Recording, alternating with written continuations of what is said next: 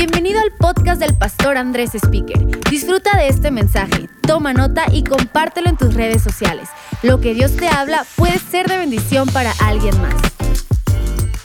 Me encanta que podemos reunirnos en Más Vida en Línea, en cada casa y gracias por de verdad no solo sentarte a escuchar, sino tomar nota y meterte ahí con buen ánimo y recibirla. Es más, hasta en tu casa puedes decir amén y puedes eh, involucrarte en la palabra el día de hoy. Así que eh, hoy quiero hablar acerca de el racismo un poco, discriminación, eh, eh, rechazo, todo esto que está ocurriendo en nuestros días, que en esta crisis de coronavirus, ahora se ha levantado un movimiento de protesta eh, para exigir la igualdad de cada ser humano. Y empezó hace unas semanas en Estados Unidos con la muerte injusta de, un hombre de color piel morena eh, por parte de un policía de color de piel blanca y, ahora hay protestas y hay disturbios en Estados Unidos, y, eh, pero también en el mundo y se ha convertido a mi gusto en una, eh,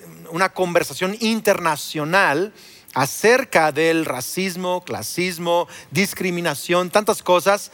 Y en México hay una conversación constante de meses atrás que ahora está otra vez eh, saliendo acerca del trato hacia la mujer, el trato a los niños. Eh, hay gente tuiteando y escribiendo cómo ellos experimentaron en México por ser de un color de piel más oscuro, cómo los trataron mal solo por tener la piel oscura. Eh, mi hija, bueno, tengo, tengo tres hijos, dos hijos eh, güeritos con pelo eh, güero y piel blanca y una, una, hija, mi hija Sofía, que tiene piel morena y es la canción esa, eres piel morena, es morena y yo le canto esa canción de la Sierra Morena, cielito lindo viene bajando, ¿verdad? Entonces mi hija, mi hija es morena, pelo negro, ojos negros, es una belleza. Pero, lamentablemente aquí en México, donde hay, muchos morenos, ah, de pronto ven a mi hija o la han visto diferente con cierto desprecio comparado con cómo ven a mis hijos, eh, que son güeritos. Y es increíble que en nuestro mismo país hay discriminación, hay clasismo, hay racismo. Y yo quiero hablarnos como iglesia, quiero aprovechar esta temporada de conversación en este tema de cuál debe ser nuestra perspectiva y postura ante esta situación que estamos viviendo en el mundo, eh, también de una crisis de valor de personas. Eh, quiero que leamos Hechos capítulo 2, verso 17. Dice, y en los postreros días, dice Dios, derramaré de mi espíritu sobre toda carne, sobre toda carne, sobre todas las naciones, todas las personas, y vuestros hijos y vuestras hijas, hombres y mujeres. Dios no hace distinción por ser hombre o ser mujer. Hijos e hijas profetizarán Vuestros jóvenes verán visiones y ancianos soñarán sueños. O sea que sobre jóvenes y ancianos, Dios no hace distinción por eh, hombre o mujer, ni por jóvenes y ancianos. Dice, y de cierto sobre mis siervos y sobre mis siervas. Habla de una condición también de servidumbre, de personas pobres. Sobre los pobres también, en aquellos días derramaré de mi espíritu y profetizarán. En otras palabras, el Espíritu Santo es para hombres y mujeres jóvenes y ancianos, ricos y pobres, para todas las personas. Hoy he titulado mi mensaje, Dios no es racista, Dios no es racista. No sé si alguna vez le has querido explicar a alguien cómo son los tacos mexicanos, cómo es la comida mexicana. Cuando yo estudiaba el Instituto Bíblico en el norte de Nueva York, eh, unos amigos me dijeron, vamos a llevarte a comer comida mexicana y me llevaron a, un lugar de comida rápida, eh, que según eran tacos, era comida mexicana, pero nada que ver. Era horrible la comida, sabía cartón, no tenía sabor, las salsas espantosas, no sabía comida mexicana. Eh, me acuerdo mi cuñada Alisa, que está casada con mi cuñado eh, Jonathan. Yo le trataba de explicar cómo eran los tacos mexicanos, cómo era la comida mexicana. Y, pero hasta que ella vino a México, y probó los tacos mexicanos, entonces supo qué es la comida mexicana, qué es el sabor mexicano, que a mi gusto la mejor comida del, del mundo es la comida mexicana. Y los tacos así, ¿verdad? Que escurren salsa y juguito y, en fin, tacos. Ya, me dio hambre, ¿verdad? Pero cuando pruebas un taco, entonces puedes probar un poquito de, de nuestro sabor mexicano. ¿Sabes? Un poquito cómo es México por, por nuestra comida, se puede decir así. Y también tú puedes saber cómo es Dios al ver lo que Dios hace, al probar lo que Dios hace. Y aquí en Hechos capítulo 2 vemos qué es lo que Dios está haciendo. Esta es la primera vez que su Espíritu Santo, y para mí es muy simbólico, primera vez que el Espíritu Santo es derramado sobre un grupo de personas. Es la primera vez, en el día de Pentecostés. Y si tú lees la historia, lo mencionamos un poco el domingo pasado, 120 personas están orando en un lugar y los 120 reciben eh, otros idiomas, empiezan a hablar y adorar a Dios en otros idiomas. 120 idiomas diferentes. Fue como una reunión de las Naciones Unidas ahí en el aposento alto. Todas las naciones, hablando idiomas diferentes. Ahora, esto es revolucionario para un grupo de judíos, porque Pedro, Pedro más adelante vas a ver que Pedro mismo dice, un judío no acostumbra ir a casa de un gentil, o sea, a casa de alguien de otra nación o de otro linaje o de otra descendencia. Y Dios está tomando a este grupo de personas que son un poco, ah, que tienen discriminación, que son un poco elitistas en cuanto a su nación, su, su raza, su, su, su, linaje, son un poquito, un poco elitistas. Dios está, lo primero que su espíritu hace es que los pone a hablar en idiomas de otras naciones. Es lo primero que hace. Los pone a hablar en idiomas de otras naciones. Y están escuchando allí personas que, que son judíos pero que nacieron en otras naciones. Eh, y hablan otras lenguas, y hablan griego, y hablan persa, y hablan, hablan otros idiomas. Y están escuchando a estas personas hablar sus idiomas.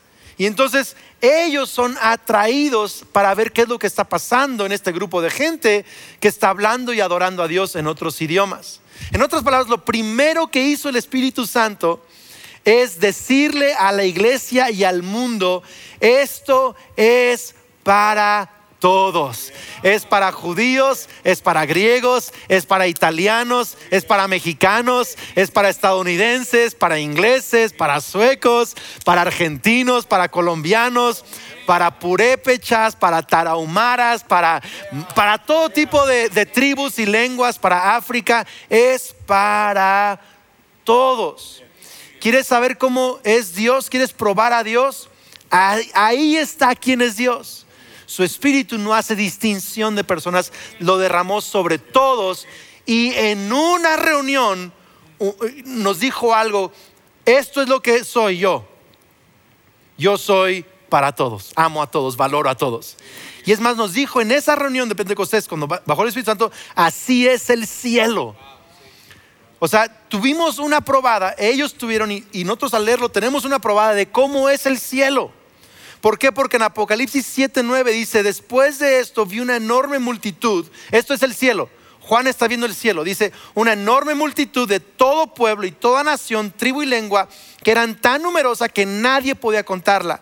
Estaban de pie delante del trono, delante del cordero, vestían túnicas blancas y tenían en sus manos ramas de palmeras y gritaban, la salvación viene de nuestro Dios que está sentado en el trono y del cordero. Pero fíjate, una enorme multitud de toda lengua, de toda nación, de todo pueblo, de toda tribu. Ese es el cielo. El cielo no solo está lleno de Dios, está lleno de un montón de gente de un montón de lugares que hablan otros idiomas, que tienen diferentes colores de piel, que, que son de diferentes naciones. E, es más, si, si, a ti te causa frustración cierto grupo de gente, quizá no vas a ser muy feliz en el cielo. Porque el cielo está lleno de gente que, que bien distinta, que hablan bien distintos. Lo increíble es que algunos teólogos dicen que la razón por la cual Juan pudo ver que eran de todas lenguas, es porque estaban todos cantando lo mismo y él entendía lo que cantaban, pero los escuchaba en otros idiomas. O sea que todos todas las naciones de la tierra Algunos dicen, van a estar cantando en el cielo los idiomas distintos, pero se va a escuchar como un canto. Es extraordinario, ese es el cielo. Y podemos ver que en el día de Pentecostés tuvimos una probada del cielo, así como el que come un taco tiene una probada de México, el Pentecostés es una probada del cielo. Es increíble que el primer día de la iglesia, así lo inauguró Dios, con otros idiomas. ¿No, ¿No tratará Dios de decirnos algo acerca de lo que Él quiere para su iglesia? ¿De la identidad de su pueblo que es la iglesia? Fíjate lo que dice Primera de Pedro 2.9, dice, mas ustedes son linaje escogido. Me gusta más la palabra linaje que raza. Es más, en la Biblia no vas a leer eh, en, en el original la palabra como tal raza. Viene descendencia, linaje, nación, pueblo, no raza. Algunos hoy, están diciendo, es que no hay muchas razas, somos una raza, la raza humana. Y es cierto. Dios no creó eh, varios Adanes y varias Evas. Creó un Adán y un Eva.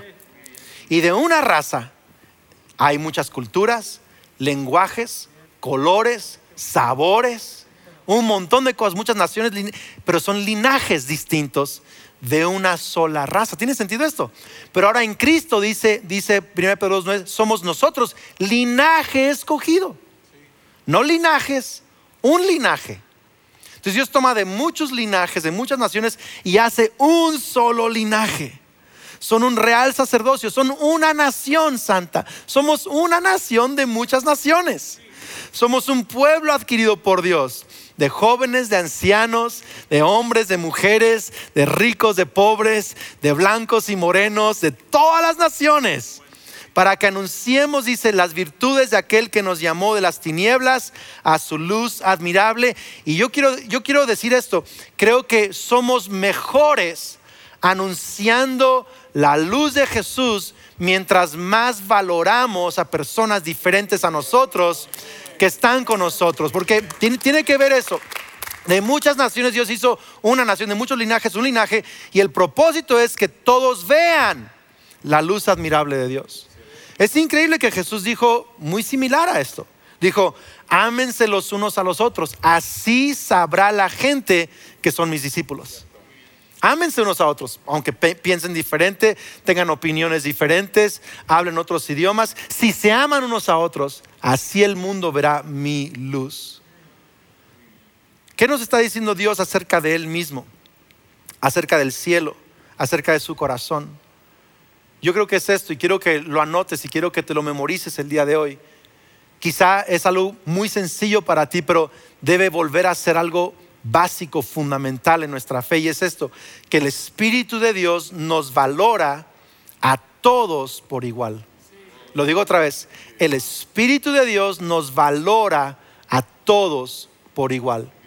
Eso significa que cuando yo menosprecio a alguien, no estoy operando en el Espíritu de Dios, estoy operando en el Espíritu de las tinieblas.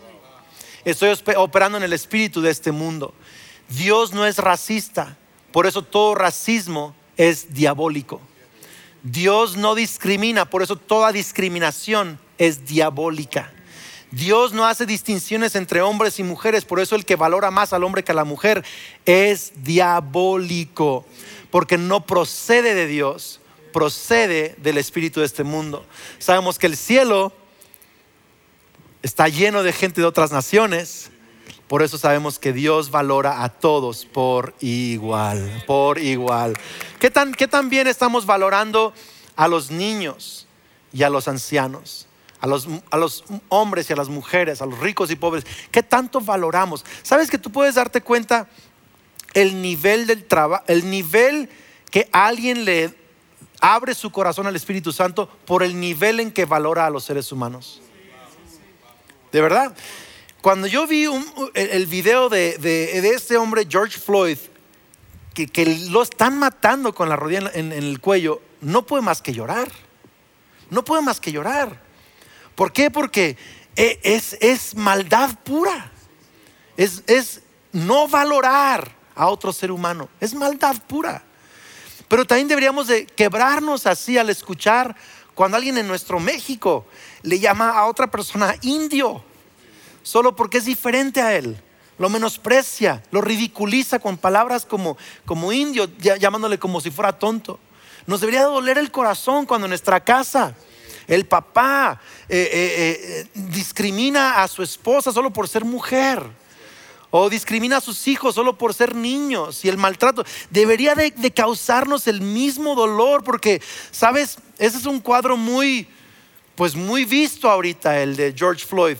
Pero esto ocurre en todos los niveles de la vida, en familias, en casas, en empresas, en gobiernos, en la misma iglesia puede suceder entre nosotros y no podemos permitir que esto pase. ¿Por qué? Porque el Espíritu de Dios nos valora a todos por igual, a todos por igual. Y si Él lo hace, si Él lo hace, nosotros tenemos que hacerlo.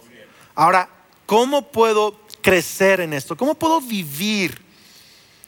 de esta manera? ¿Cómo puedo crecer en la manera en que Dios valora a las personas? Pues yo quiero ah, leer un versículo que eh, a mí me habló mucho en la semana y, yo sentí que esto era que lo que Dios quería que yo compartiera en cómo crecer en valorarnos unos a otros. Miqueas 6 verso 8 dice, "Ya se te ha declarado lo que es bueno. Ya se te ha dicho lo que de ti espera el Señor, practicar la justicia, amar la misericordia y humillarte ante tu Dios." Y para mí esos son esos tres puntos básicos del día de hoy. Quiero que anotes esto. ¿Cómo es que valoramos más unos a otros? Tres cosas rápidamente. Número uno, practicar la justicia.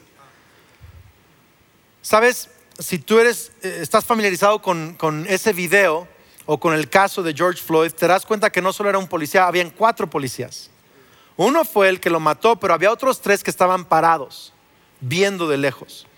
Y una de las razones por las cuales eh, hubo tantas protestas es porque estos tres hombres no habían sido llevados, eh, no habían sido detenidos o arrestados. Y había mucha molestia por eso. Ahora por fin han sido arrestados. ¿Por qué? Porque injusticia no solo es hacer algo malo, injusticia es ver algo malo suceder y no hacer algo bueno. Eso es injusticia. Y la palabra practicar justicia aquí en este pasaje no dice emitir juicio, no dice observar justicia o injusticia, dice practicar justicia. Entonces los cristianos tenemos que dejar de emitir juicios. Eso está bien, está mal, está bien, está mal. Dejar de solo observar justicia e injusticia y empezar a practicar justicia. Es un concepto en la cultura eh, judía ya durante muchos siglos, esta palabra mispat, justicia. Entendemos que solo Dios es el que define lo que es bueno y lo que es malo, que es correcto e incorrecto. Solo Él juzga los corazones.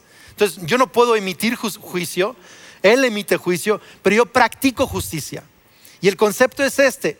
Es injusto que haya personas que no tienen que comer. Es injusto. Justicia, por lo tanto, es dar comida al que no tiene que comer. Porque no solo estoy viendo la injusticia, algunos vemos la injusticia, híjole, qué injusto. Eso no es justicia. Justicia es hacer algo al respecto. Justicia no es solo no golpear a tu hermano, es detener al que está golpeando a tu hermano.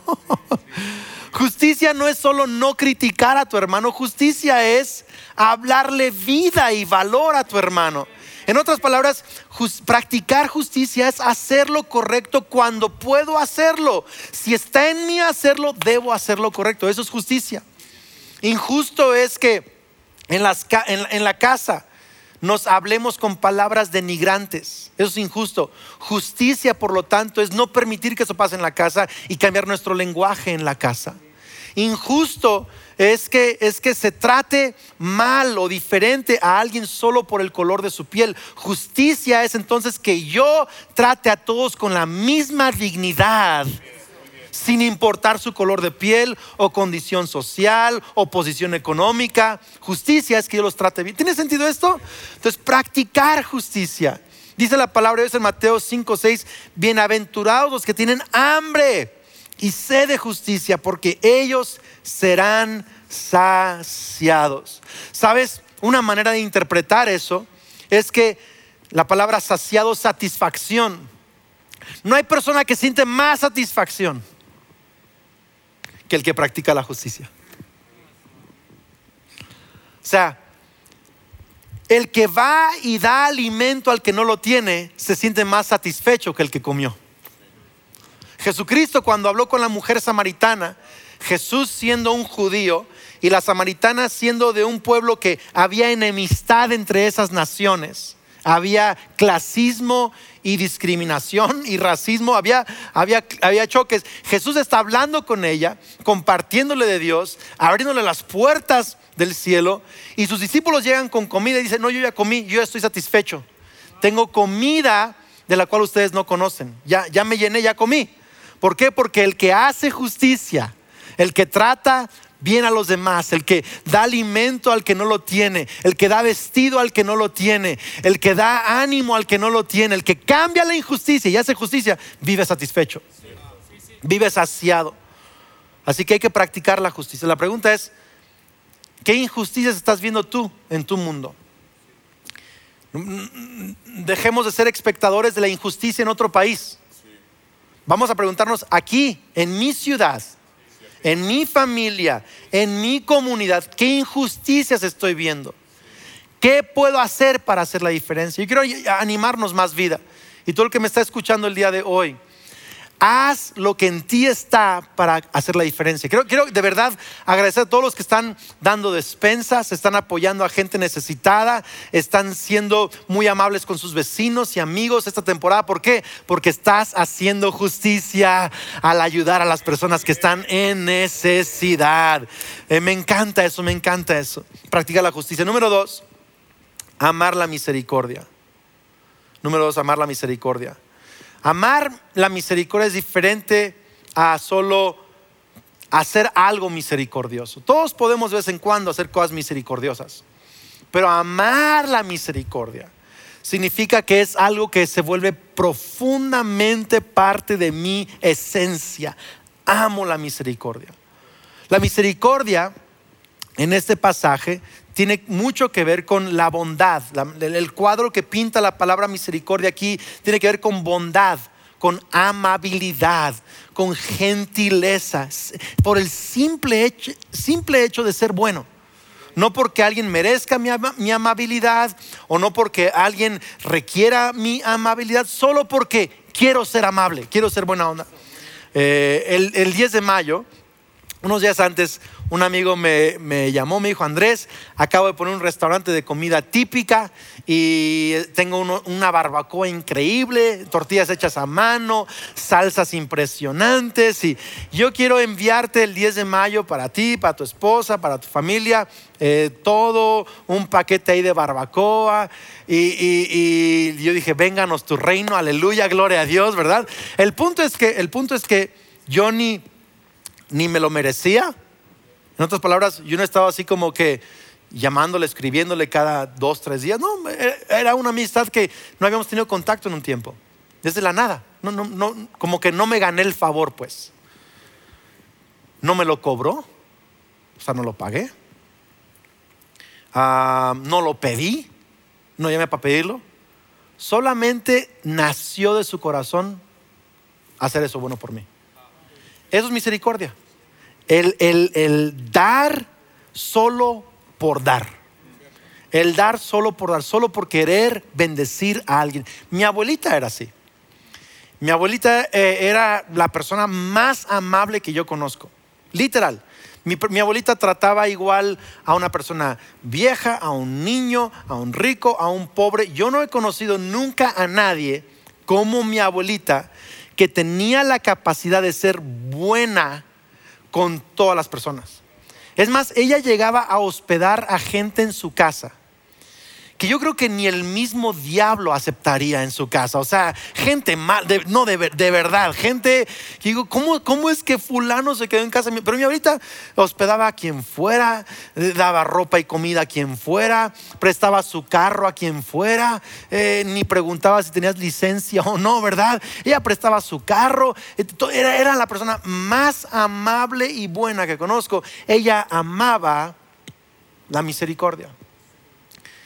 Y, me pregunto qué clase de mundo tendríamos el día de hoy si no estamos tratando de intercambiar favores, tú me haces, yo ya, se, se lo merece, no se lo merece, debo de hacerlo, no debo de hacerlo. Y si simplemente empezáramos, sin importar la edad, la clase social, el color de piel, simplemente fuéramos amables porque amamos la misericordia. No porque Él se merece misericordia, sino porque yo amo la misericordia. Dice Mateo 5, 7, bienaventurados los misericordiosos porque ellos alcanzarán misericordia ellos alcanzarán misericordia. Y número tres, dice Miqueas, humillarte ante Dios. Uno, practicar justicia. Dos, amar misericordia. Tres, humillarte ante Dios. Hace unos días, eh, en la cuarentena, siento que muchos van a tener historias similares. Estás viendo tanto, tan seguido a la misma gente que puedes perder la paciencia unos con otros, ¿no? ¿Es cierto eso? O sea, es como que, es como la película esa Groundhog Day, no sé cómo se llama en español, donde lo mismo repetía uno y otro día, uno y otro día. Ah, es como que, oh, otra, la misma persona, el mismo asunto, otra vez. Entonces, eh, uno pierde la paciencia y, mi, uno de mis hijos, no voy a decir cuál, uno de mis hijos, me, me habló medio feo. Me vio feo, me habló feo, me, me, hizo así unos gestos muy arrogantes. Y yo me encendí, o sea, yo la verdad me prendieron la mecha y yo quería enseñarle a ese niño quién es quién en la casa, ¿verdad? Me llené de, rabia y yo, yo estaba ya como que queriendo decir algunas cosas y mi esposa me volteó a ver. Vamos saben que la esposa es agente del Espíritu Santo. Mi esposa me volteó a ver y así como que me echó unos ojos de, bájale porque vas a ver, ¿verdad? Entonces, eh, viendo los ojos de mi esposa, pero también honestamente, un pensamiento atravesó mi corazón en ese momento y sé que fue el Espíritu Santo. Y me dijo, Andrés, ¿cuántas veces tú me has hecho caras? Has respondido incorrectamente y yo he guardado silencio. Te la he dejado pasar. y, como que sentí, déjasela pasar. Y así le hice, se la dejé pasar. Pasó. ¿Por qué? Porque de pronto me di cuenta ¿quién soy yo también delante de Dios? Que yo también me equivoco delante de Dios. Yo también soy frágil, soy débil. Y, si Dios es bueno conmigo, ¿cómo no voy a también yo ser bueno con mis hijos? Y, dejar pasar algunas cosas. ¿Por qué digo esto? Porque eh, al estar practicando justicia, llamando misericordia, va a haber otra gente que no va a practicar justicia. Va a haber otra gente que no va a amar misericordia y que van incluso a ser completamente injustos y completamente mala onda con otras personas. Mientras tú estás tratando de valorar a todos igual, va a haber gente que va a seguir discriminando. Va a haber gente que va a seguir siendo racista. Va a haber gente que va a seguir siendo elitista. Pero tú y yo, mientras practicamos justicia y amamos misericordia, tenemos que también mantenernos humildes. Eso significa, no voy a rechazar a ese cuate y sentirme mejor que ese cuate solo porque él no está practicando justicia. ¿Tiene sentido esto? O sea, si Dios a mí me ha tenido paciencia en mi injusticia, voy a también tener paciencia mientras esa persona cambia. Voy a tener impaciencia mientras mi ciudad y mi mundo cambia. ¿Por qué? Porque algunas personas están tan irritados, eh, tan enojados, tan... Eh, eh, frustrados con la situación que terminan haciendo algo que empeora el mismo problema. Entonces, mientras tenemos justicia y amamos misericordia, también tengamos humildad. Tengamos humildad. Mateo 5:5 dice, bienaventurados los mansos porque ellos recibirán la tierra por heredad. ¿Te imaginas cómo sería nuestro mundo si todos fuéramos más humildes? ¿Cómo sería tu casa si tú fueras más humilde? ¿Cómo sería tu, relación con tus compañeros de trabajo? ¿Cómo sería nuestro país si nuestros políticos fueran más humildes? ¿Cómo sería tu vida si tú fueras más humilde? Yo cuando leo esta descripción de Miqueas y Dios quiere nosotros practicar justicia, amar misericordia, quiere nosotros humildad, yo a veces me siento incompetente para poder darle al mundo una probada del cielo cuando esto es el cielo. Me siento incompetente. Y sabes, somos incompetentes. Pero me, me anima el pasaje que leímos al inicio de Hechos capítulo 2, que dice, el Espíritu Santo será derramado sobre toda carne. Dice, y todos profetizarán. Una de las descripciones de la palabra profetizar puede ser esta, dar un mensaje del cielo a la tierra. Así se puede escribir. Mientras más yo soy lleno del Espíritu Santo, mientras más tú eres lleno del Espíritu Santo, más vamos a poder dar el mensaje del cielo, practicar justicia, amar misericordia y ser humildes. ¿Tiene sentido eso? Y nos, y nos volveremos señales proféticas de cómo es el cielo, de cómo es Dios, de lo que Dios quiere para la iglesia. Mi, mi deseo para más vida, para todo el que está escuchando el sonido de mi voz el día de hoy, es que tú y yo seamos un mensaje profético de cómo deben ser las cosas. A lo mejor no podemos cambiar esa situación o aquel lugar o aquel país, pero sí puedo aquí en mi casa, en mi comunidad, en mi ciudad, yo puedo ser una señal profética de justicia, misericordia y humildad. ¿Cómo? Siendo lleno del Espíritu Santo. Amén. Vamos a orar. Señor, te damos gracias porque tú eres bueno. Pedimos, Dios, que nos llenes una vez más del Espíritu Santo. Perdónanos, Dios, por ser injustos, por ser racistas, por discriminar, por ser elitistas y clasistas. Cualquier pecado que practiquemos como seres humanos, perdónanos, nos arrepentimos.